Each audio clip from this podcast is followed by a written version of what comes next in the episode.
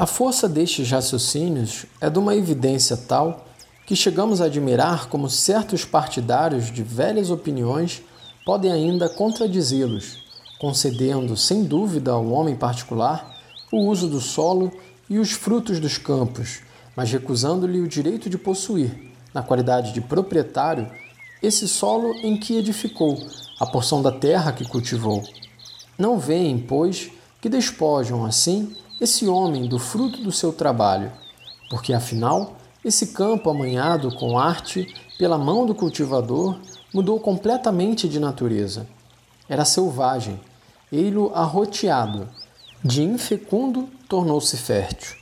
O que o tornou melhor está inerente ao solo e confunde-se de tal forma com ele, que em grande parte seria impossível separá-lo. Suportaria a justiça que um estranho viesse então atribuir-se esta terra banhada pelo suor de quem a cultivou? Da mesma forma que o efeito segue a causa, assim é justo que o fruto do trabalho pertença ao trabalhador.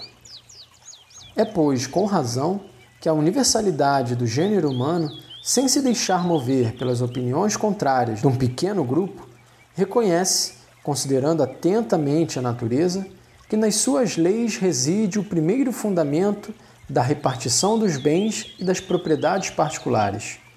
Foi com razão que o costume de todos os séculos sancionou uma situação tão conforme à natureza do homem e a vida tranquila e pacífica das sociedades. Por seu lado, as leis civis que recebem o seu valor, quando são justas, da lei natural, confirmam esse mesmo direito e protegem-no pela força. Finalmente, a autoridade das leis divinas vem pôr-lhes o seu selo, proibindo, sob perla gravíssima, até mesmo o desejo do que pertence aos outros.